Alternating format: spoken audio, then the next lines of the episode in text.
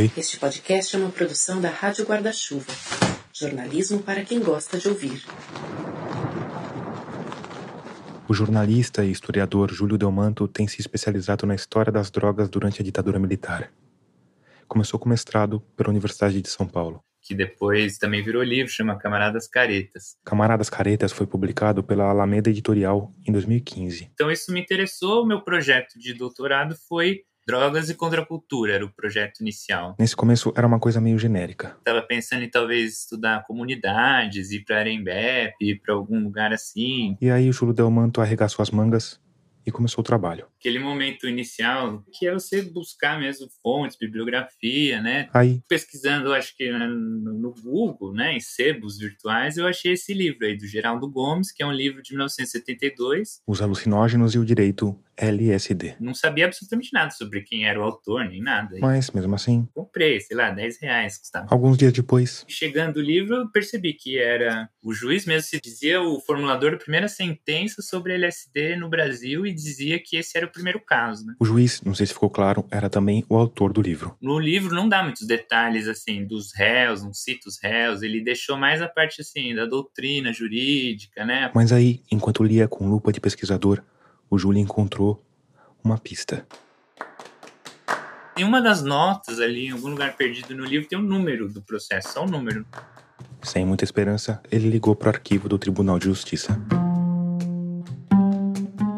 Ah, tá aqui o processo, você quer ver? Tipo, tem que fazer um cadastro lá, e eu explicando que eu vou fazer um doutorado, provei, né, documentalmente e tal. Alguns dias depois, o Júlio Delmanto saiu de casa decidido a descobrir aonde aquele numerinho de pé de página de livro de sebo o levaria. De moquete, de bermuda, fui andando. Mas em pouco tempo ele estava lá, no arquivo do Tribunal de Justiça de São Paulo, onde foi imediatamente proibido de entrar. Porque não podia entrar de bermuda, eu não sabia. Mas claro que um código de vestimenta não seria suficiente para manter um historiador determinado longe de um arquivo desconhecido. O Júlio saiu andando, entrou na loja de roupas mais próxima e comprou a primeira calça que viu. De tactel, assim, uma feia, lembro bem disso. Nunca mais usei essa calça. De qualquer forma, agora trajando todo o formalismo do tactel, ele finalmente se sentou diante do processo. São quatro volumes, assim, um calhamação. Tipo essas caixas de de papelão, assim, sabe? De arquivo, assim. E... Mas você via que claramente ninguém nunca mexeu nisso. Era um negócio assim, muito poeirado. Você acha mesmo que você foi o primeiro cara a olhar isso? Ah, eu acho bem possível. E aí ele abriu a primeira caixa Falei, nossa, né? Isso aqui é um. Porra, isso aqui é um mês da minha pesquisa, né?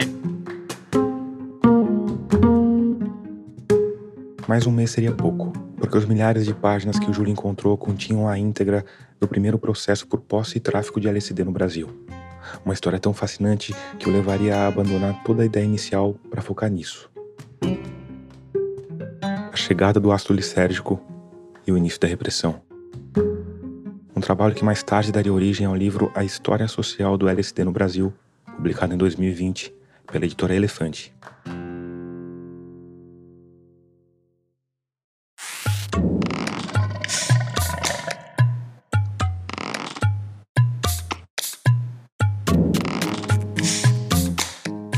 Eu sou Tomás Chiaverini e o episódio 58 de Escafandro já começou. Nele, a gente vai contar a história da primeira prisão por LSD que aconteceu em São Paulo em 1970. Uma história que consegue juntar no mesmo balaio o FBI, a contracultura hippie, o Gilberto Gil e os mutantes, a guerra às drogas do Nixon, a ditadura militar, os primeiros esquadrões da morte e muito mais. Antes de adiante, como de costume, eu preciso te lembrar que a Rádio Escafandro é mantida única e exclusivamente por uma parte dos ouvintes que apoia financeiramente o podcast. Isso é feito por meio de uma campanha de financiamento coletivo que hoje tem novidade. É que agora os ouvintes que iniciarem uma assinatura mensal de 30 reais vão receber como recompensa uma incrível, fantástica e extraordinária caneca customizada com o logotipo da Rádio Escafandro. E se você já é assinante, colabora com valor mais baixo, mas está com uma sobrinha no orçamento e quer uma caneca, é só mudar para o plano de 30 reais. Mas atenção, se você fizer isso, mudar uma assinatura que já existe, me avisa por e-mail ou pelas redes para eu ficar sabendo e poder te enviar a recompensa. Se você não está interessado em caneca nenhuma ou quer apoiar com valores mais baixos, não tem problema. Todo apoio é muito bem-vindo e com cinco reais já dá para participar. Por outro lado, se você está se sentindo especialmente luminoso e quiser colaborar com valores mais altos, eu te mando um livro autografado como recompensa. E o caminho para apoiar você já sabe, é fácil e rápido. Só ir lá em catarse.me barra escafandro e escolher o valor com o qual você quer ou pode colaborar. Lá na página da Rádio Escafandro no Catarse tem todas as recompensas bem detalhadinhas. Mas se você ficou com alguma dúvida ou se quiser apoiar de outra forma, vai lá em radioescafandro.com barra apoie que tem todos os caminhos. E por fim, para você que já está entre humanos luminosos como o Alan Pereira, a Helena Morita e a Maria Júlia Coutinho, fica aqui o meu muito obrigado. No mais, me segue nas redes. Eu tô no Twitter, no Instagram e no Facebook como Rádio Escafandro e como Tomás Chiaverini. Para começar a recontar aquela história que o Júlio Delmanto encontrou escondida nas entranhas de um arquivo público, eu resolvi, pela primeira vez em mais de um ano, fazer uma entrevista presencial. Devidamente protegido pela minha N95, eu dirigi até uma casa no bairro do Paquembu, em São Paulo. Na verdade, talvez dizer casa seja pouco. Tava mais para uma mansão, 700 metros quadrados, uma imponente construção no estilo germânico. Do lado de fora, cercada por árvores frutíferas. Do lado de dentro, abarrotada de livros, quebra-cabeças, obras de arte e retratos de seu principal habitante, ao lado de famosos como Kate Richards e Willie Nelson o caos entrópico gerado por 75 anos de uma vida intensa que na última mudança precisou de pantagruélicos 14 caminhões para ser transportado. Um pouco inseguro quanto às novas normas de etiqueta, eu toquei a campainha e me identifiquei. Oi, Petkoff, é o Tomás. A trava elétrica do portão abriu eu avancei pisando em pitangas que cobriam todo o quintal da frente. Em pouco tempo, fui recebido como manda a tradição nos círculos mais altos das artes plásticas paulistanas um mordomo, uma governanta, um secretário afetado em roupas esquisitas? Claro que não. Um gato. Um belo, gordo e felpudo gato branco. Depois se passaram longos minutos até que a porta da frente se abriu e de lá de dentro saiu o artista plástico, desenhista, matemático, autodidata, ex-agitador cultural, produtor musical, fundador dos Mutantes, causador de confusão, Antônio Petkov. Opa, oi. E aí? Tudo bem? Obrigado por me receber. O Antônio Petkov estava com os cabelos grisalhos, desgrenhados, vestindo um moletom cinzento velho e sujo de tinta. Parecia até menos do que 75 anos. A gente fez um tour rápido pela sala, depois subiu para o segundo andar e sentou em outra sala. Paredes forradas de livros, uma TV de tela plana exibindo uma imagem estática de paisagem, uma mesa de trabalho com uma impressora de alta definição e um monitor Apple não muito novo, mas também não muito velho. O Petkov perguntou o que eu queria afinal. Eu, obviamente, já tinha explicado ao telefone, mas expliquei de novo. Estava pensando em fazer um episódio de podcast sobre a história mais maluca da vida dele, ocorrida meio século atrás. Ele concordou, pediu para esperar um pouco e saiu. Depois voltou, pediu que eu seguisse até outra sala, uma espécie de sótão onde fica o estúdio dele. Muita luz natural entrando por uma clarabóia. Um grande tapete rústico manchado de cinza. Um cachorro grande, peludo e melancólico. Tubos de tinta espalhados por todo canto. Pincéis, muitos pincéis de todos os formatos e tamanhos, e bem no centro um cavalete com uma grande tela inacabada, uma paisagem de como devia ter sido o Rio de Janeiro antes de 1500. O Petkov se sentou na minha frente meio na diagonal, colocou um pouco de maconha num cachimbo, deu duas tragadas e começou a contar daquele dia fatídico. 28 de janeiro de 1970. Ele não estava no melhor dos humores. Tinha acabado de voltar do dentista. Eu tinha uma vizinha no meu prédio, apartamento minúsculo, e morava uma atriz famosa, Joana Fon. E eu conheci o, o, namorado dela, que era um dentista. E ele topou fazer comigo o, ver meus dentes. Estava com um abscesso enorme. Ele me deu uns remédios, antibióticos. Fui para casa, estava mal na cama. E estava me visitando o Neville Almeida, que era um ator. Ele trabalhava na peça O Rio da Amor Selvagem, de Agripino. E estava o baixinho, percussionista dos Novos Baianos. Eu estava deitado na cama, aí embaixo da porta, o Neville abre a porta. Ele abriu, Quatro brutamontes entraram dentro com um revólver na mão. Somos investigadores. Eu falei, pode vir à vontade. E não temia nada, não estava fazendo nada errado. Entraram e falaram por que, que eles tinham. Eles não foram os caras não falam nada, cara. É a lei. O que, que você achou que era? Olha, era 70, repressão. É. Então tudo valia. Você podia ser preso sem motivo. Isso claro. Aí Você achou que era alguma coisa ligada, provavelmente, à política. a política, ou, ou maconha. E não tinha maconha. Por isso Petkov estava tranquilo. Na medida, claro, do quanto pode-se ficar tranquilo com quatro policiais armados revirando seu apartamento em plena ditadura militar. Então, tudo bem. O apartamento do Petkov ficava bem localizado, na rua Avanhandava, região central de São Paulo, bem em cima de um restaurante chamado Gigeto, que na época era um ponto de encontro de artistas e intelectuais. Mas o apartamento era minúsculo, um cômodo que servia de quarto, sala e cozinha e um banheiro. Por isso os homens da lei não tiveram muito trabalho para revirar tudo. E nesse primeiro ambiente eles não acharam nada suspeito. Só que aí No banheiro, no armário em cima da pia, tinha uma caixa com loção após a barba. E dentro tinha uns papelzinhos que eu tinha guardado. Eu cortava o ácido em três e ele já me esfarelava. Então, por dentro de um papelzinho de alumínio. Então ele falou, o que é isso aqui? Eu falei, ah, isso aqui é ácido zérgico. É uma coisa que ele usa para uma cerimônia importante, aí, o, o ritual. Ah, é? Então me levaram embora. Matéria do jornal Estado de São Paulo, publicada em 28 de janeiro, dia em que Antônio Petkov foi preso. O hippie internacional Anthony Petkov, de 24 anos, solteiro, e o ator de teatro Neville Vieira, de 29 anos, solteiro, foram presos em São Paulo quando consumiu dragas de LSD. A prisão dos viciados, realizada pelo delegado Luiz Carlos Rocha, ocorreu no apartamento de Anthony Petkov, à Rua Vanhandava 65.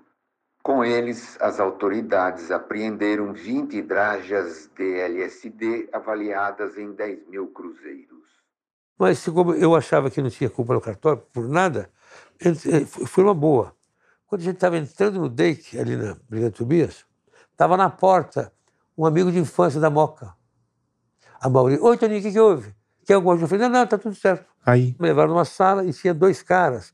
O típico, o bate-a-sopra. Policial bom, policial mau. É, é. o que me ah, assustava, eu dizia, não, esse cara tá- esquece. O bate, "Ô, escuta, isso que tá com você isso é uma droga, cara. Eu falei, não, não é, meu. Até que veio o cara que ordenou toda essa história, que era o Angelino Moliterno, o famoso russinho. O Júlio Delmanto me contou um pouco sobre o Angelino Moliterno. ele era não só membro dos chamados Esquadrão da Morte, que depois se popularizaram, e que inclusive ele foi expulso da polícia, polícia conseguiu ser expulso da polícia na ditadura, ou seja, Polícia Civil, né? Ele era, ele era cupincha do Fleury, né? Não, é isso que eu ia chegar nisso. Ele era amigo, assim, íntimo, pessoal do Fleury, uma das figuras, assim, mais chaves, né, desse momento. O delegado Sérgio Paranhos Fleury foi um dos agentes mais violentos da ditadura militar, famoso por torturar e matar presos políticos.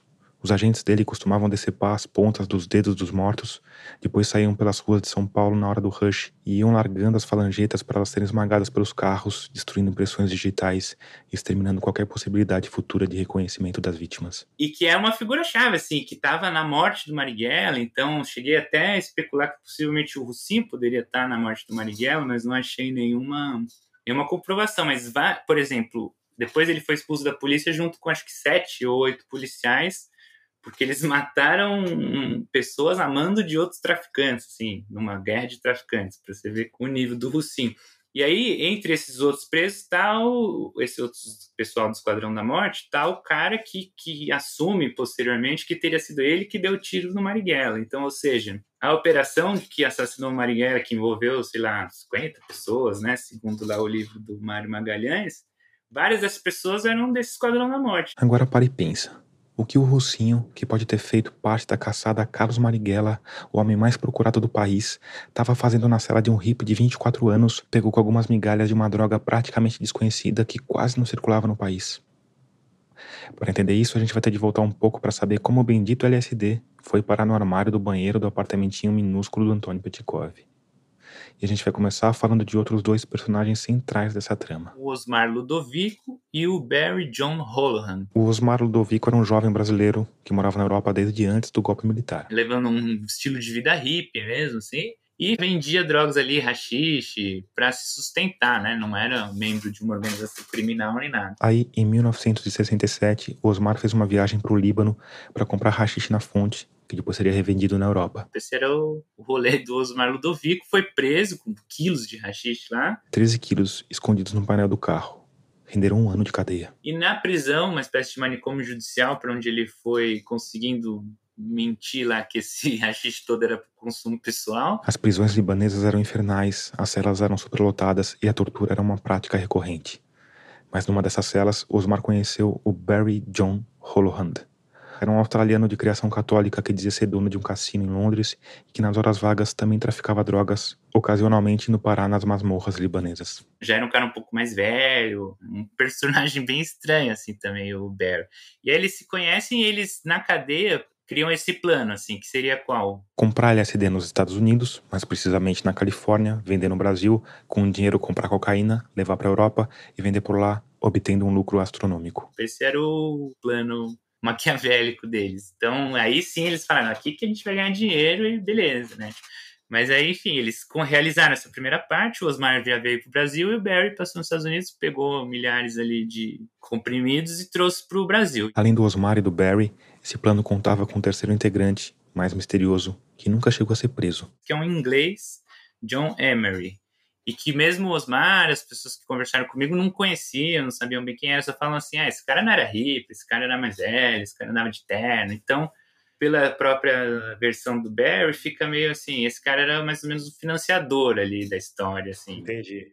O sócio e o investidor, o investidor anjo. E, exato. E que era meio amigo mais do Barry, assim, não fica muito claro, assim, não sabe nada sobre ele. Porque ele nunca foi preso, não, então... Que surpresa, né? O, o homem da grana não ser preso. É, não, uma vez na vida isso aconteceu, né? Não é uma coisa muito comum hoje em dia. Mas enfim, Osmar e Barry, em São Paulo, com milhares de comprimidinhos de LSD, os hoje míticos Orange Sunshine. Eles dois estavam querendo escoar essa produção e o Osmar falou, pô, conheço o Tony Petkov, ele é um cara... Conhecia todo mundo, assim, um cara super popular, né?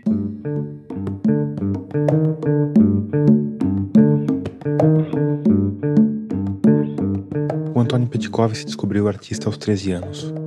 Aprendeu sozinho e hoje é mundialmente reconhecido. Mas essa popularidade de que o Júlio falou não veio pelas artes plásticas, veio pela música. E principalmente pela personalidade do Petkov. Ele é um desses caras que te fazem sentir à vontade. Depois de passar uma tarde conversando com ele, eu tive a impressão, ainda tenho na verdade, se eu tocar a campainha da casa dele a qualquer hora do dia ou da noite, ele vai demorar um pouco, mas vai acabar abrindo a porta com os cabelos desgrenhados, vai me convidar para entrar e em pouco tempo vai estar me contando alguma história fantástica da contracultura hippie brasileira. Mas como eu disse, além desse carisma natural, teve a música. Porque uma noite de segunda-feira, que eu fui com meu pai ali perto da igreja batista. O pai do Petkov era pastor em uma igreja batista. Meu pai foi numa reunião muito chata, eu saí para dar uma volta e ouvi uma música interessante. Jazz, Dixon. Onde, de onde vem esse som? Tinha aquele prédio lá, o jornal, tinha uma porta, um auditório, todo mundo mandando braço. Esse auditório ficava no prédio do jornal Folha de São Paulo, no bairro do Campos Elíseos, e na época era alugado para eventos musicais. Falei, puta, o que, que é isso? Aí comecei a frequentar. Aí fiquei amigo dos organizadores, aí levei a Rita. A Rita, no caso, é a Rita Lee. Aí ganhei confiança dos caras e também me emprestaram o auditório para fazer os meus shows. Nem divulgar e divulgaram. ah, porque era rock and roll, brabo, selvagem. Mas era demais. Nessas primeiras incursões pelo mundo da música, o Petkov tinha um parceiro, um cara chamado Túlio Devolsky. Era meu gêmeo, o cara que tocava piano e cantava igual o Ray Charles. Não copiava, era o espírito do rock and roll. Ele fazia medicina e ganhou o único programa de rock que tinha no Brasil. Ele ganhou o primeiro lugar e o prêmio gravar um LP. Ele precisava de uma banda. E eu falei, eu posso montar a banda para você. Então eu conheci o Sérgio e o Arnaldo na Pompeia, conheci a Rita e a Sueli da Vila Mariana. Então vamos, vamos montar, montar uma banda, um sexteto, para acompanhar o cara. Chama Six Sided Rockers. Aí teve um ensaio com o Túlio, aí o Túlio morre no acidente de estrada. Então eu fiquei com a banda na mão, a banda decidiu continuar. Fomos tocando, fazer, comecei a arrumar shows para eles em vários lugares. Eu era o famoso empresário, cara. Puta que eu pariu. Eu sou o cara mais inadequado. Mas. Uh, e depois de um tempo, trocamos o nome para O Seis, O Apóstolo Seis. Vai ser um nome inteligível em português.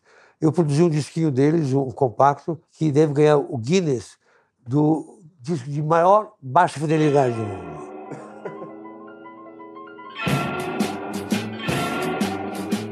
É inacreditavelmente mal, é terrível. Eu tenho, hoje custa mais de mil reais. Um, um, é uma raridade. Cismei outro dia e quis me suicidar.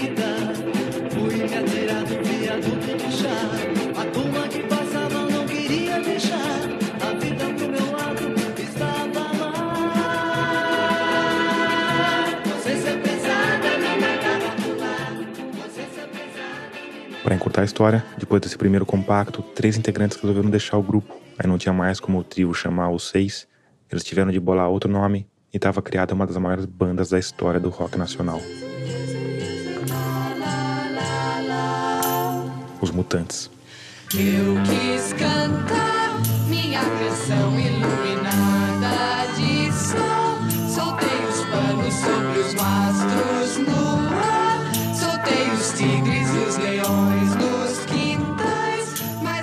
pessoas na sala de jantar. Quando os Mutantes estouraram de verdade, o Petkov já tinha deixado de lado essa ideia de ser empresário. Por outro lado, tinha virado o cara da noite paulistana.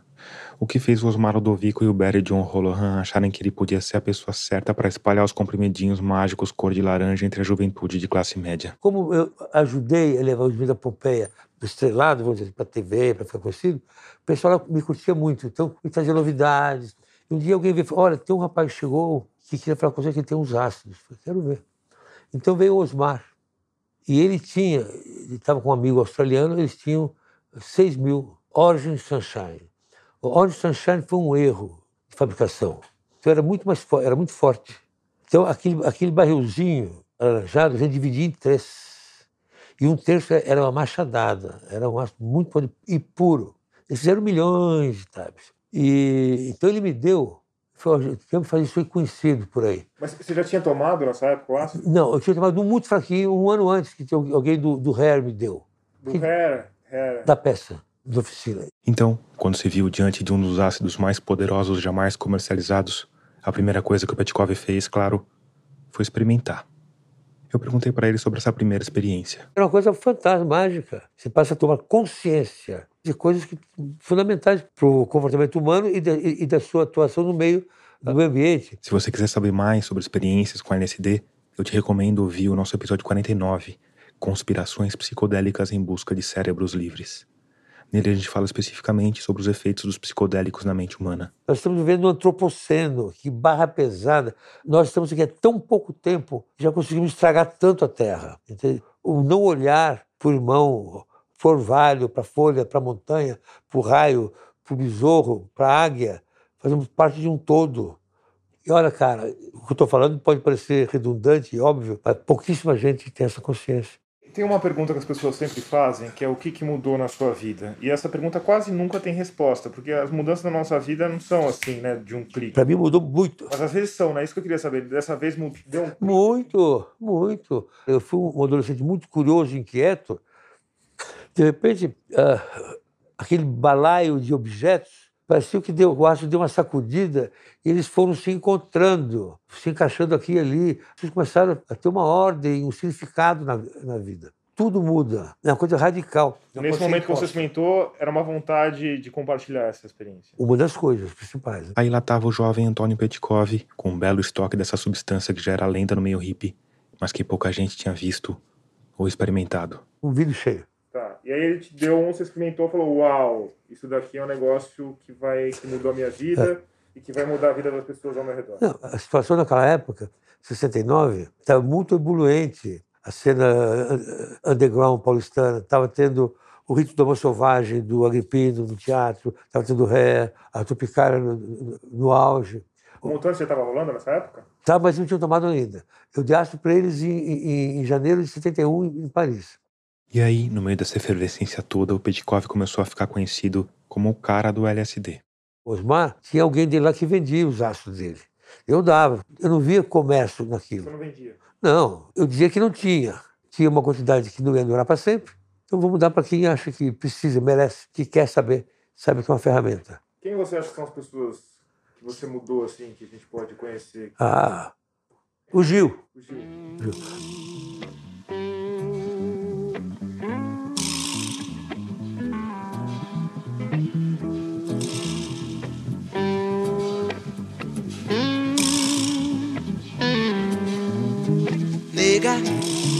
Spent so blissfully the last few days with me. Nigga, I spent so nicely too the last few days with you. Teve uma Bienal aí que na abertura, eu tava, quando eu era ministro, estava andando cheio de gente. Aí ele me falou, oh, foi isso aqui que me introduziu o ácido. Mas o Gil teve um peso, imagino que tenha tido um peso forte também na, na arte dele, né? Na música dele. Sim, sim. Oh, when I met you, it was so fine. I didn't talk a lot to you. I only mentioned your smooth hair. You made a speech about some Então, não era assim, o Petkov tava passando aço pra enriquecer, né? Talvez essa fosse até um pouco a motivação ali dos, dos outros dois, mas não, com certeza não era a do Petkov. Assim como várias outras pessoas da história, né? Ele se sentia quase como uma missão, né? Eu conhecia essa parada, ninguém conhece, né? Então é minha missão divulgar isso. E ao mesmo tempo não era claro o crime, né? Tão claro, assim. Obviamente sabia que era uma substância ilícita, mas assim, não era a mesma coisa que você vender cocaína, que você vender maconha, né? A própria polícia não conhecia muito, é uma substância mais fácil de guardar, né? Várias coisas. Então, não era a mesma coisa do que o Petkov saísse distribuindo cocaína, assim, era um outro clima, né? E isso leva a gente de volta para a cela do Dake. Porque agentes graduados da polícia estavam atrás de um punhado de hippies. A versão oficial do delegado é que tudo começou com uma notícia de jornal. Depoimento do delegado Luiz Carlos Rocha nos autos do processo. No dia 24 de janeiro último, o jornal O Estado de São Paulo publicou uma nota da sua sucursal do Rio sob o título LSD traz agente do FBI ao país, que chamou a atenção do signatário sobre a possibilidade do ácido estar sendo vendido também nesta capital por estrangeiros. Essa notícia de jornal meio bizarra de que um agente do FBI teria vindo ao Brasil para investigar a venda de ácido realmente existiu. Mas não está claro se ela foi mesmo o estopim da coisa, principalmente porque depois o próprio Russinho deu outra versão, dizendo só que recebeu informações de auxiliares sobre reuniões suspeitas de hippies com roupas de fantasia, cabelos coloridos e comportamento suspeito. De qualquer forma, o fato é que alguma coisa chamou a atenção desses policiais e tudo indica que eles escolheram o restaurante de Geto como o alvo inicial da investigação. O Júlio Delmanto resumiu como a coisa aconteceu nesse começo. Fui fazer diligências no Gigeto. Pelas outras informações que você tem e pelo procedimento, você entende que o cara chegava lá e, né, vai pegando as pessoas pelo cabelo ali até alguém entregar alguém. Um vai entregando alguém, que vai entregando o outro. Mas, de novo, a pergunta segue no ar. Por que esse esforço todo para prender um bando de moleques? que até algumas das fontes ali supõem isso também, que eu acho bastante factível, é o interesse específico dessas pessoas no controle desse mercado, né? Então, ou seja, tá tendo um pessoal de classe média, classe média alta, ricos, vendendo uma substância que pode ser que seja muito lucrativa e, né, e o quê? A gente que manda aqui, né? O próprio Petkov hoje acredita nessa tese. O Russinho era o maior traficante de cocaína, talvez, do Brasil. Mas claro que na época o Petkov não sabia nada disso. Ainda mais porque entre o policial bom e o policial mau, o Russinho parecia o policial completamente boa onda. Todo dó. Pô, bacana esse negócio teu aí, LSD, interessante. Me conta um pouco. Então eu falei, falei, falei um puta papo do caralho. O que você falou, você lembra? Mais ou menos. Eu lembro, né? dizendo que, e- e- e que é uma coisa de uma tradição milenar, que usada pelos sábios, sempre foi usada, que é uma coisa voluntária, não vicia, abre a mente, a consciência. E fui- falei aquilo que eu sabia dentro dos meus 24 anos. Você tinha ilusão de que aquilo ia colar nos meganhas. Sim, sim. Não era uma droga, não estava com essa como droga. O Russinho, sempre simpático, escutou a história toda. Quando Petkov terminou, ele foi mandado para a detenção do Dake, um lugar apelidado de Chiqueirinho. É um lugar onde por lei pode ficar 48 horas. Eu fiquei oito dias. Chiqueirinho era o quê? Me conta, como é que era esse No espaço? terceiro andar, era um lugar assim. Não adianta desenhar que as pessoas não escutam. Não, não, não, para você entender um pouco. Ah, artistas plásticos. Era um salão, dividido aqui, ó, parede aqui, Tá? tijolo e aqui tudo grade de ferro igual um zoológico. Então era um retângulo, uma sala que era um retângulo, Retângulo. com outro retângulo dentro, só que a diferença é que nesse retângulo dentro tinha várias, e dentro várias tinha, celas abertas e- com grade. Tinha oito celas. Oito celas cercadas por grade. É, quatro delas tinham quatro- três paredes e os outros só tinham duas, tudo grade. Aqui tinha um, um murinho com o boi, que era para se cagar e mijar. E aqui uma torneira, que era a descarga, é a única fonte de água. Aqui dentro não podia entrar talher. Então você comia com carteira de identidade, etc. Aqui estavam tantas pessoas que não cabia dormir todo mundo junto no chão. Tinha que ficar uns de pé e uns deitados, que revezar. Ah, as outras pessoas eram. bandido de todo jeito, de todo jeito. Tinha uma freira ali, que tinha um travesti de freira. Você tem uma ideia? No quarto dia que eu estava ali, meu pai veio me visitar com meu irmão mais velho e me trouxeram uma bandejinha com umas empadinhas, umas coxinhas. Pus aqui, fui falar tchau quando ele já não estava mais. Eu falei, pô, opa, cadê? Pô, quem pegou essa porra? Caralho. Pô, estamos todo mundo, todo mundo quietinho. Ninguém é culpado. Todo mundo viu quem foi. Ninguém vai falar. Para entender o destino do Petkov na cadeia, eu preciso falar um pouco mais sobre o Angelino Moliterno, o Russinho. Porque a gente nunca vai saber exatamente o que ele fez depois daquele primeiro interrogatório. Mas o Petkov tem uma teoria. Ele tomou. Aqui não custa lembrar que o Orange Sunshine, mesmo quando dividido em três, era um ácido muito forte. E que o uso do LSD, principalmente quando feito sem acompanhamento, sem preparo e em ambientes pouco adequados, pode levar a mente a lugares bem desagradáveis. E deve ter sido uma puta trip, aí mandou me torturar. Aí me, me levaram pro pau de arara.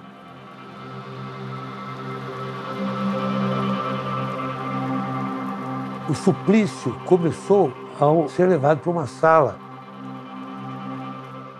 no sétimo andar e ver os caras, tinham uns oito pessoas, empurrando os móveis para tampar a janela, para ninguém ver o que estava acontecendo de dentro. Isso já começou a me, a me assustar.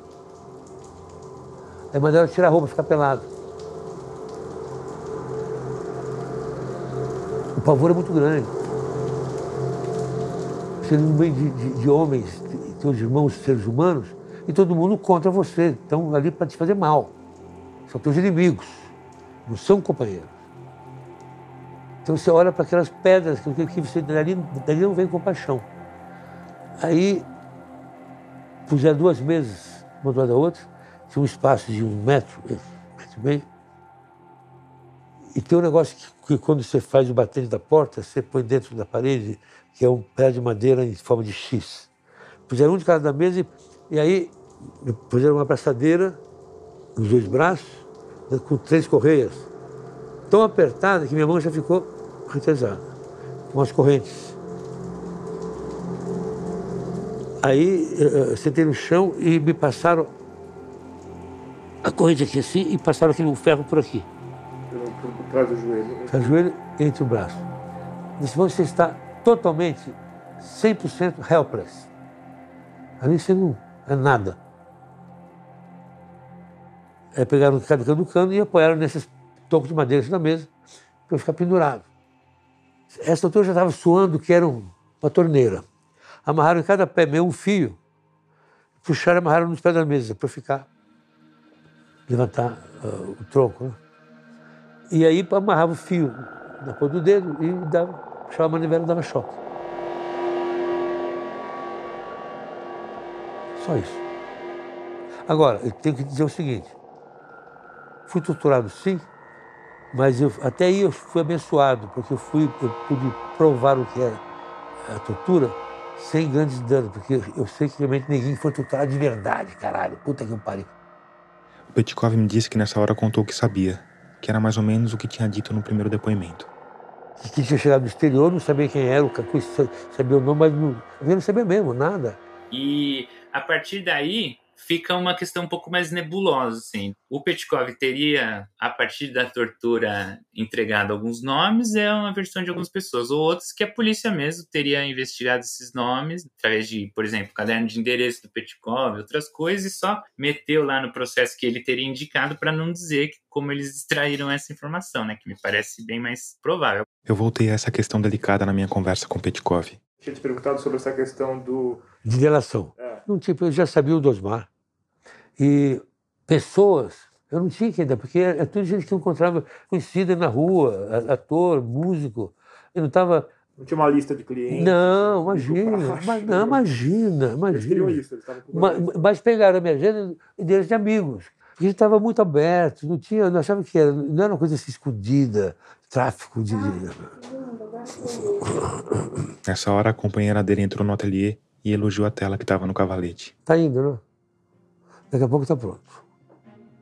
Quanto tempo leva para sair? Pra... Comecei ontem à tarde.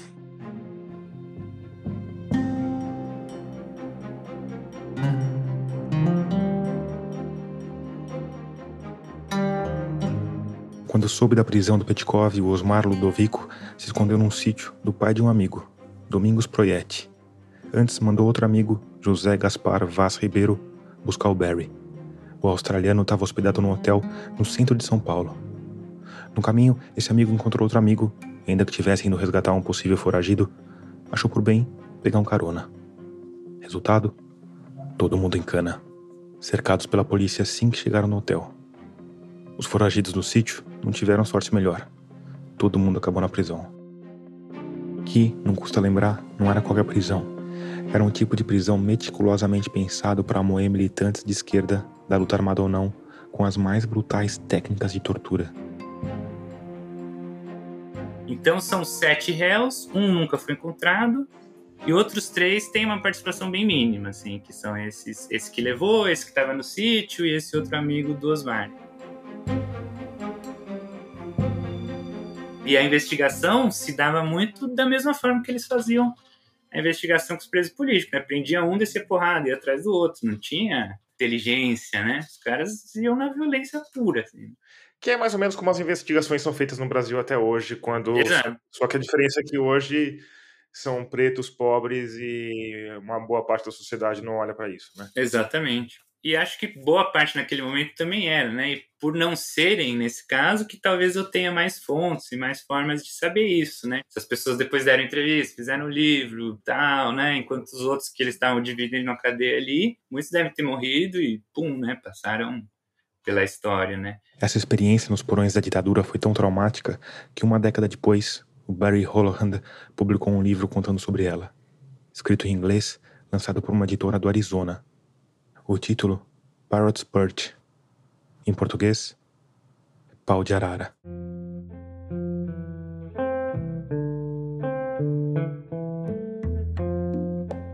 Petkov passou oito dias no chiqueirinho, depois foi transferido para o Carandiru. E o que ele sentiu ao entrar na casa de detenção mais famigerada do país? Alívio. A chegada do Candiru é um alívio. Estava salvo. Primeiro dia, você toma um banho, que é, que é ducha de, de- parece bombeiro.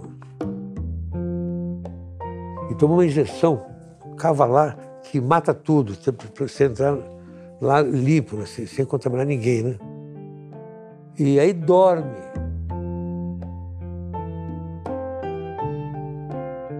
Dormi num colchãozinho macio.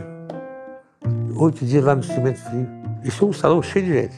Aí de manhã cedo, seis, seis da manhã, vai todo mundo pro pátio para ser apresentado pro diretor. Ele vem um por um, fala quem é. Eu tinha 23, bonitinho, arrumadinho, culto. Ninguém pôs a mão em mim, cara.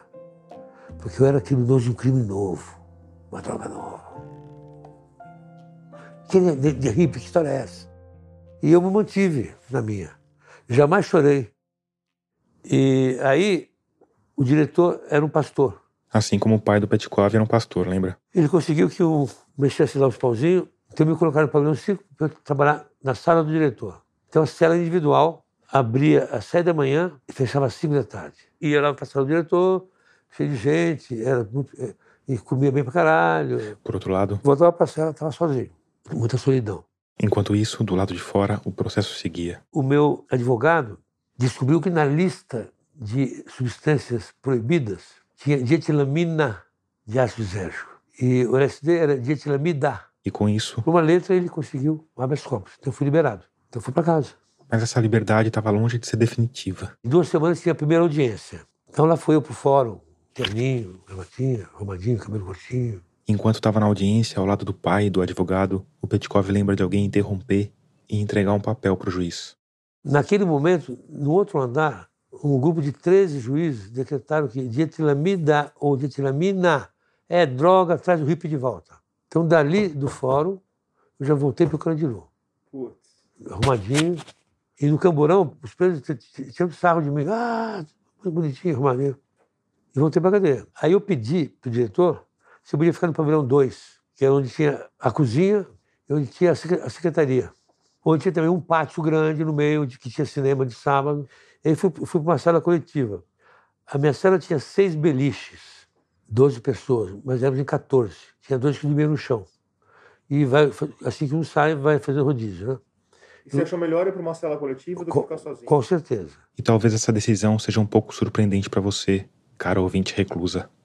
Mas ela fazia todo sentido pro Petkov. Porque o Petkov era o hippie boa onda que vivia perdido na massa da Pauliceia. Porque quando os novos baianos vieram para São Paulo pela primeira vez, eles ficaram todos amontoados no apartamento de um cômodo em cima do Gigeto.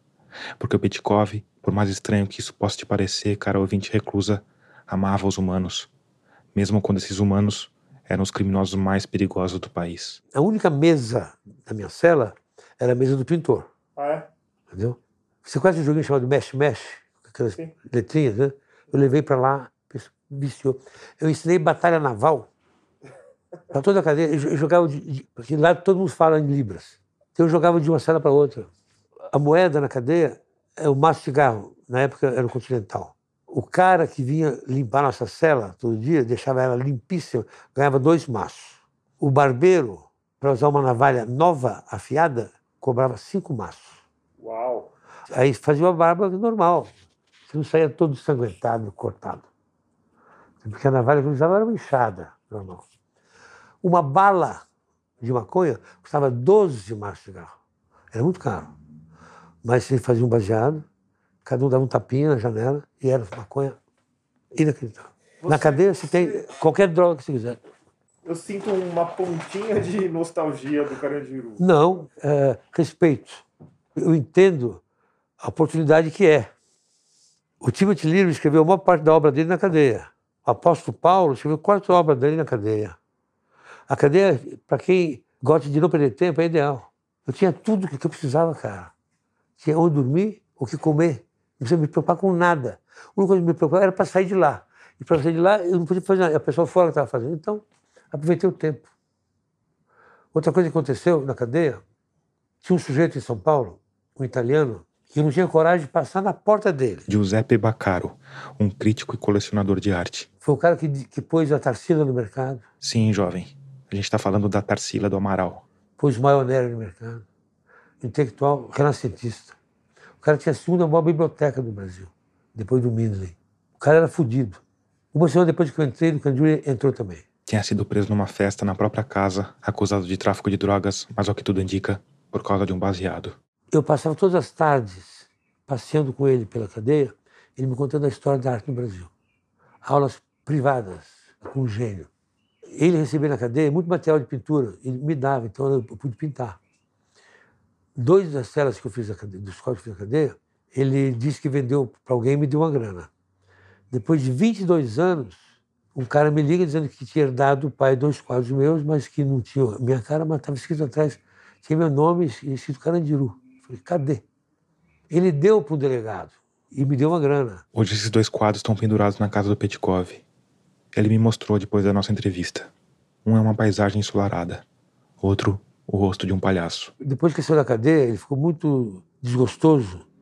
Ele abriu uma grande casa de leilões, leiloou bilhões que tinha e foi para Recife e lá ele fez a, a Cidade dos Meninos. O local para abrigar a criança desamparada, passaram para 15 mil crianças, às vezes vinha a família inteira que hospedava. Um cara fantástico. O Giuseppe Baccaro morreu em 2016, aos 86 anos, e a morte dele foi notícia em todos os jornais.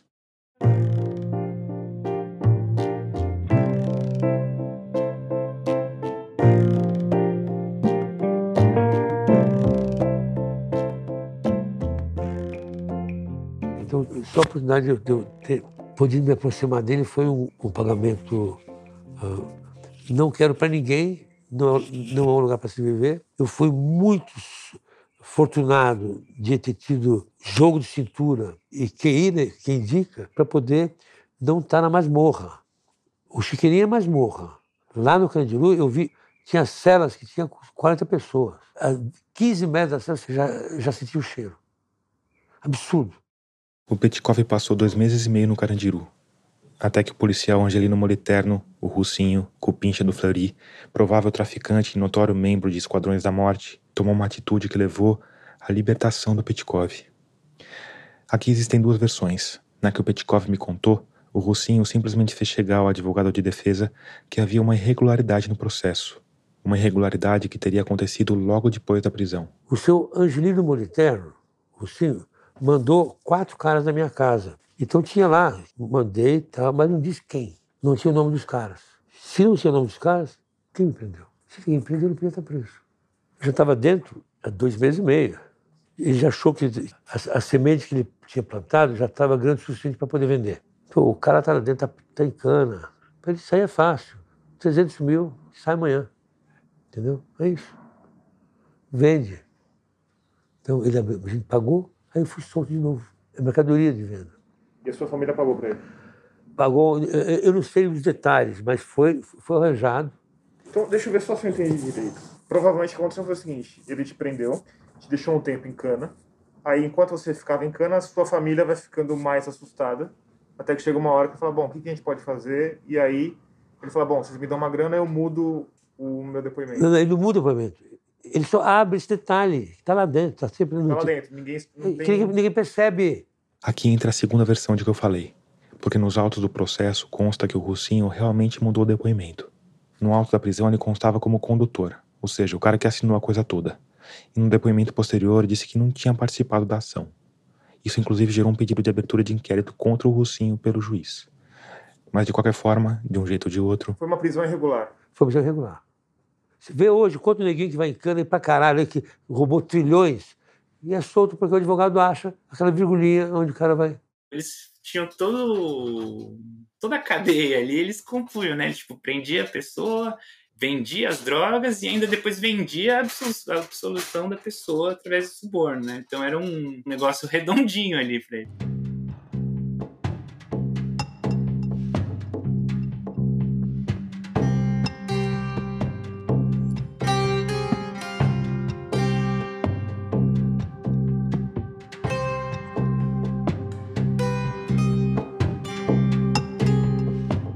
Julgamento do primeiro processo por tráfico de LSD no Brasil aconteceu em setembro de 1970. Àquela altura, os únicos dois que continuavam presos eram os dois que tinham começado Buziris numa prisão libanesa: Barry John Holohan e Osmar Ludovico da Silva. Mas além dos sete réus humanos, a gente precisa contar com o oitavo, a dietilemida do ácido lisérgico.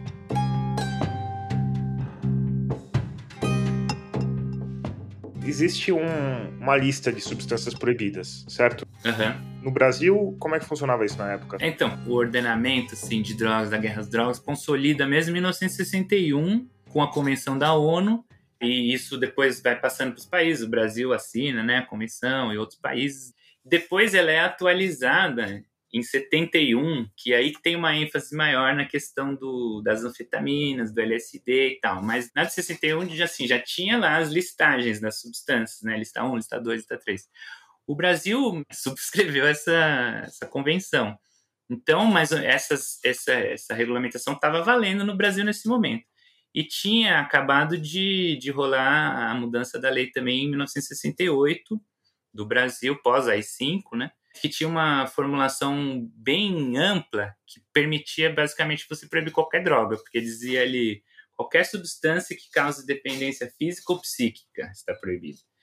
Então, além do Brasil ser signatário de convenções que já mais ou menos explicitamente incluíam o LSD, tinha essa outra formulação que você poderia incluir o que você quisesse, basicamente chocolate, açúcar, o que você quisesse. Por outro lado, a, a argumentação da defesa foi meio que tentar usar essa, exatamente essa brecha, né? Dizer, não está escrito na lei LSD. No fim das contas, acabava caindo nessa, seja científica, digamos, seja jurídica, mas na verdade era uma, uma discussão finalmente política, né? Do Trecho do livro Os Alucinógenos e o Direito, LSD, publicado em 1962 pelo juiz Geraldo Gomes, responsável pelo caso. Já demonstramos que a droga é mandamento capital dos hippies. O que se nota, pois, é que o comportamento humano se divorcia cada vez mais dos princípios éticos que devem reger a conduta social sob o impacto célere de toda a ordem de mensagens negativas que causam também a desorientação da juventude. Note-se, por exemplo, o progressivo desprestígio da virgindade feminina, da instituição do matrimônio, dos princípios religiosos que sempre foram grandes freios da moralidade pública, desgastados por politeísmo, poligamia, feminismo, pílulas anticoncepcionais, sentido de autenticidade, ainda que naquilo que é falso ou errado e que inegavelmente solapa a organização social. Em nossa juventude, que recebe esse arsenal de mensagens, realmente se põe desorientada. Daí a necessidade de sua proteção.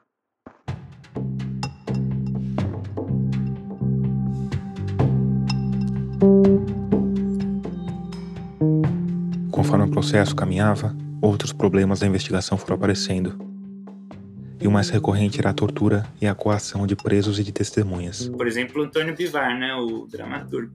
Ele era uma testemunha, só que ele chegava na delegacia na sexta e foi solto na segunda, né? Caramba. para dar um depoimento. Então aí você chega lá no processo e tem várias pessoas. Ah, eu comprei ácido do Petkov. Ah, o Petkov me vendeu por tanto. Então aí você fica sempre assim, o que que disso daí é inventado? O que que disso foi fruto de tortura? O que que disso talvez a pessoa falou mesmo, né? No caso do Osmar, por exemplo, eles pegaram a mãe dele, a, a irmã dele, coisas que ele não gosta nem de, de mencionar, assim, você vê que foi traumático para a pessoa, né? Então, eram coisas bem brutais mesmo. E aí, o interessante também é que várias dessas pessoas cujo, entre aspas, depoimento está no processo, chega no momento que eles vão ver o juiz lá, as primeiras audiências, vocês falam, não, mano, a gente não falou isso. Esse aqui foi sob tortura, ou isso aqui nem falei, eu só assinei, nem li, porque eles estavam me descendo a porrada. Em juízo, eles falam que eles foram torturados. Em juízo, tá nos autos. Um dos argumentos principais da defesa, fora isso de que o ácido não era proibido, era isso, foi tudo sob tortura, gente. E aí, o mais incrível é isso, esse juiz, senhor excelentíssimo Geraldo Gomes, fala, não, os depoimentos de delegacia, quando a pessoa é presa, são mais críveis do que depois que a pessoa consegue falar com o seu advogado. Trecho da sentença do juiz Geraldo Gomes, proferida no dia 22 de setembro de 1970.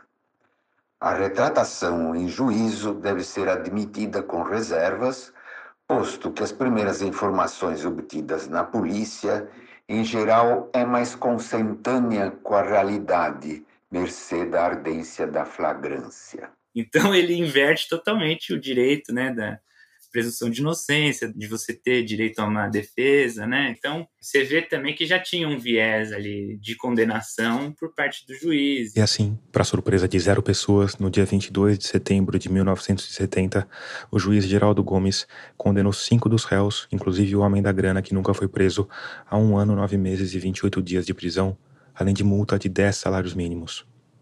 O dono do sítio em que o Barry se escondeu e o pobre do carona tiveram penas mais leves seis meses de detenção, mais multa de 10 salários mínimos.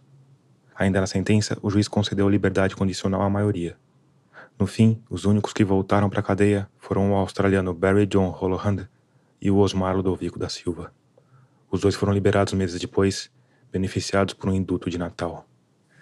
Mas antes, eles viveram uma mudança, vamos dizer, surpreendente. Quando o Petkov estava preso junto com o Barry com o pai dele começa a ir lá visitar e leva um amigo dele, pastor também, para visitar o Barry. Afinal, o Barry estava preso no Brasil, sem falar português. E esse meu, meu amigo aqui é um pastor também americano, tá? fala inglês, tal, vou levar ele. E aí? O Barry começa a receber visitas desse pastor e se converte. Uau, muda completamente de vida, larga todos os planos. E não só se converte, como depois converte o Osmar o Osmar conta que eles, quando o Barry teve um indulto, eles vai lá para uma chácara, algum rolê assim já religioso. O Osmar foi lá encontrar eles, só ainda não estava 100% convencido. E ali ele se converte também. Então, isso mudou profundamente a vida desses dois, principalmente do Osmar, porque o Osmar até hoje, ele tem hoje que seus 70 e tantos, quase 80 anos, e desde esse momento que ele saiu da cadeia, em dezembro de 70, ele viveu da religião, virou um pastor, no começo fundou uma igreja que era de ex-hippies. Então ele é também assim, a espiritualidade dele tem ainda um pouco da influência dessa época. Ele gosta de meditação, ele gosta de coisas assim, mas ele é um cara cristão, pastor cristão, não tem mais nada a ver com drogas, com contracultura, com nada.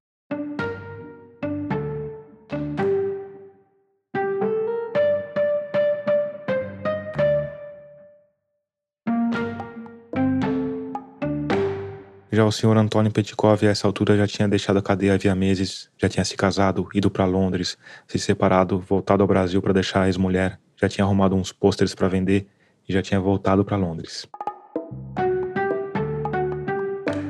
Eu fui para Londres, 124 dólares.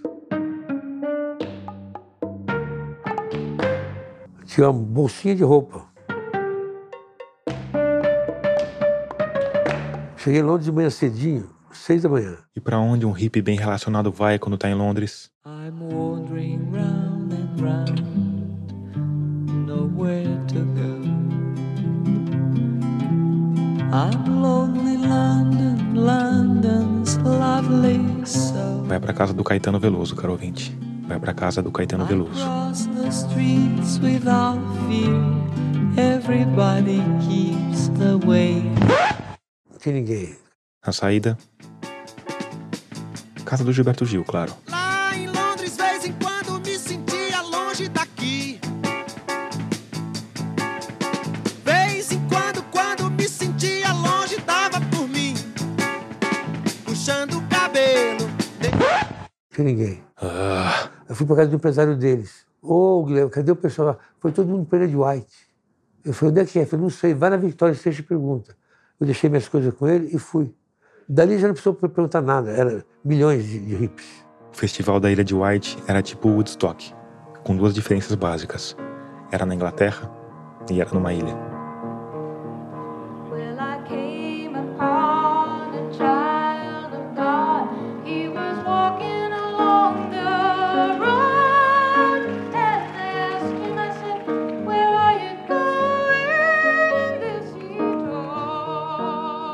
Então eu peguei o trem até Southampton, lá tinha um barco, o barco foi até a ilha, aí tinha um ônibus que levava a gente até o lugar. Chega no lugar, 600 mil pessoas.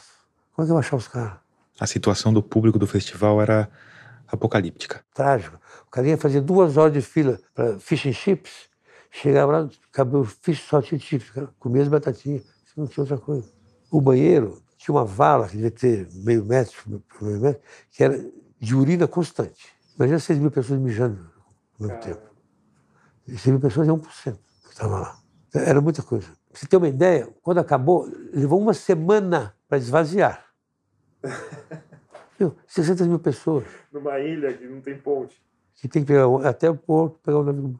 Tudo é muito lento. Mas aí, quando chegou nessa mistura de paraíso hippie com inferno hippie, recém-liberto, recém-casado e recém-divorciado, o que fez Antônio Petkov foi atrás de Gil e Caetano, claro. Da minha turma, alguém que foi da minha terra, que interesse quem sou eu. Aí eu entrei na, na arena e comecei a andar. Quando não dava mais para andar, de tanta gente, estava tão longe do palco que não dava para ver se quem estava cantando estava de, de chapéu ou não. Não tinha telão naquela época. Então fiquei lá curtindo, aí de noite os Doors vieram, eu estava muito cansado, saí e fui fui dormir. Na entrada, eu, malandrão esperto, comprei lá um sleeping bag de papel ecológico, sete camadas, babá, babá, que não altera a natureza, que não agride, babá. O resultado? Meu, eu dormi com toda a minha roupa que eu tinha dentro daquela merda, não esquentava porra nenhuma. dormi entre duas, entre duas tendas e o som rolando. De manhã, quando eu acordo, tá tocando Fire and Water, o Free.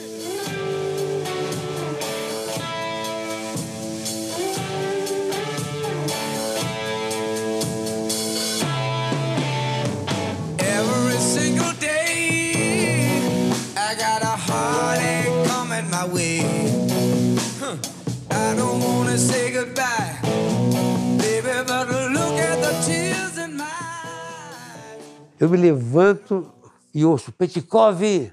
Era a Juanita, filha do cônsul brasileiro em, Marseille, que era da nossa turma. Falei, Juanita, cadê o pessoal? Falei, vem comigo. O Petkov enrolou o saco de dormir ecológico inútil e foi atrás da Juanita. Tinha arena, né? Pau. Sim, caro ouvinte, nosso entrevistado tá desenhando de novo. Eu estava aqui assim. Um campo, quando tem plantação, e aqui tem, um, tem uma vala com árvores. E aqui eu vi duas tendas com a bandeira brasileira. Lá no finzinho da. Na da puta que eu confusão. pariu. Isso aqui se chama Desolation Row, da música do Bob Dylan, porque aqui nego estava aqui um mês já, então aqui a o- coisa de lixo aqui era trágica. Todo mundo tentando fazer o mais certo possível, mas ele não tinha condições de Ou foi no Woodstock também foi assim? É, Só que foi menos gente. Mas quem que tava na barra? Na barraca, É. estava o Gil, Caetano, o Rogério Ganzella, o, o Glauber Rocha, estava o Rogério Duprá, estavam os irmãos Campos, os dois, o Augusto e o Haroldo, a Gal, muita gente e estava a cor do som. Ok. Anyway, e há pouco tempo antes eu tinha ficado amigo do baterista, Do Acordo do Som. o Gustavo. Então vou lá, começo a conversar com ele, ele fala, Petit, seguinte, então, três dias atrás, o Caetano e o Gil se apresentaram. Shoot me dead or be good or shoot dead or say that you die for me. E aquela mulher ali, ó, é uma bailarina francesa, ela fez um balé que era uma grande taturana. E a gente era os pezinhos de macho. Vem comigo lá no backstage e vou dizer que você é outro pezinho. Nós fomos lá eu ganhei um VIP pass. Eu vi todo o festival sentado numa cadeira a 10 metros do palco. Que legal. Legal não era isso. Legal que eu tinha banheiro. Legal que eu tinha comida no backstage. Quando acabou, a gente demorou uma semana para sair lá. E ali eu conheci dois irmãos, o Sérgio e o Cláudio Prado, que me hospedaram, e aí a coisa foi andando, foi andando, foi andando. O Antônio Petkov passou um tempo em Londres, vendendo artesanato, pintando e, ocasionalmente, indo em cana. O Cláudio Prado, no final de 70, ele veio ao Brasil para buscar uns instrumentos. Então o Gil resolveu que iríamos eu, ele e o road dele numa Kombi até Southampton recebê-lo para trazer os instrumentos, porque precisava de um, de um carro grande. Então, primavera, lindo dia, saímos de Londres, Kombi vermelha, o Gil com o cabelo afro assim, o Morris também, eu cabelo com o cabeludo, o Gil no meio, cerejeiras em flor, sol nascendo, cantando no rádio Comes the Sun.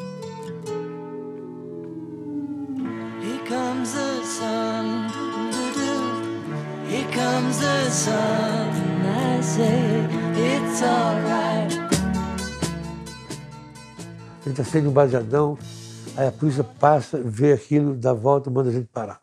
Quando abre o vidro, aquela fumaça. Fomos em cana os três, em Egham. Mas o Gil, que tinha uma situação política complexa, eu falei, olha, era meu, baseado. Então não, não fomos em cana, só fomos anotados. E assim, de aventura hippie em aventura hippie, morando com um, morando com outro, o Petkov ficou mais um ano e meio em Londres. Até que resolveu cortar ainda mais os laços com o Brasil. Lá eu estava muito vivendo num gueto brasileiro. Eu queria morar no estrangeiro. Ele resolveu ir para os Estados Unidos. Mas antes deu um pulo na Itália. E até ele mudou minha vida. Até ela foi fundamental na minha formação. Eu, sempre provando a minha burrice, cheguei na Itália sem saber picas. Eu com essa plástica, eu não tinha ideia do que era a Itália. O Petkov ficou 14 anos na Itália, depois mais 14 anos nos Estados Unidos, até sentir que já estava de bom tamanho. Que já era hora de voltar para casa.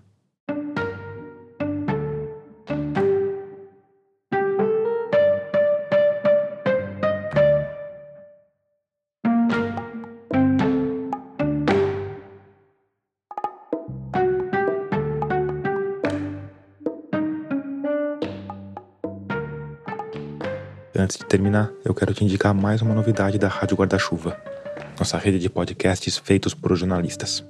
É que o Renan Suquevicius, que você já conhece do Finitude, acaba de lançar um podcast novo. É o Dissidentes.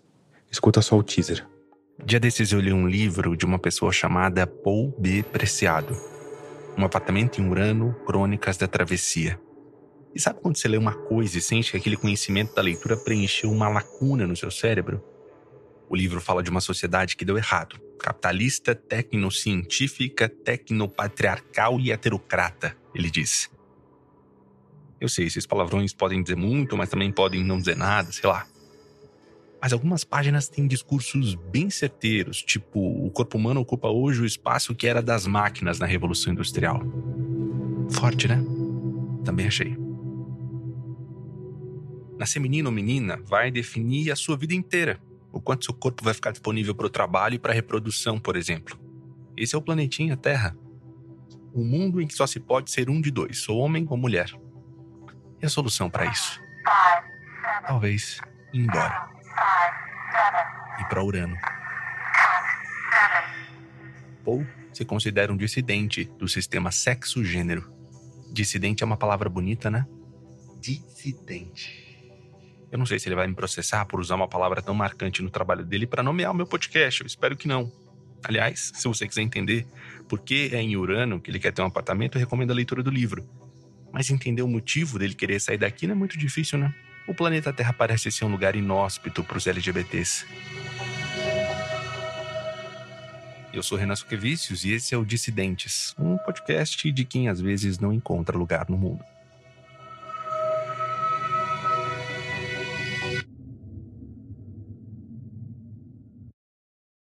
Pois, procura o Dissidentes aí no seu tocador. Escuta, que você não vai se arrepender.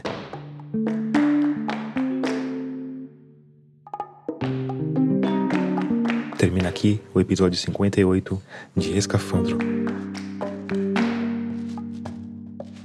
A nossa trilha sonora tema é do Paulo Gama, a mixagem de som do Vitor Coroa, o design das nossas capas da Cláudia Funari, a locução de notícias e trechos do processo é do Dario Chiaverini. As trilhas incidentais são da Blue Dots. Hoje a gente contou também com trechos do Festival da Ilha de White. Performances de Caetano Veloso, Johnny Mitchell e Free. Além disso, a gente contou também com canções de Os Os Mutantes, Gilberto Gil, Caetano Veloso e Beatles. Eu sou Tomás Chiaverini e concebi, produzi, roteirizei, editei e sonorizei esse episódio. Obrigado por escutar e até o próximo mergulho.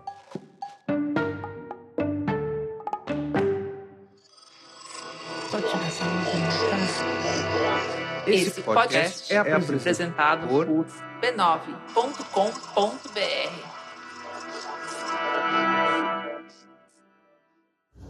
É uma rua engraçada, porque é uma rua sem saída que é uma mini praça, como se fosse uma grande rotatória várias casas. Algumas casas bem de alto padrão com cerca elétrica, outras casas meio abandonadonas. Vamos ver qual que é a do Petkov. Colocar a máscara aqui. E vamos lá.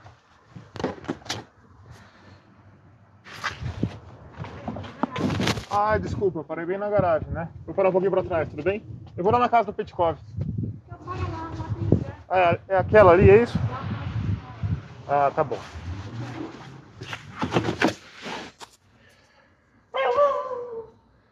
Comecei mal, comecei mal, parando na frente da garagem.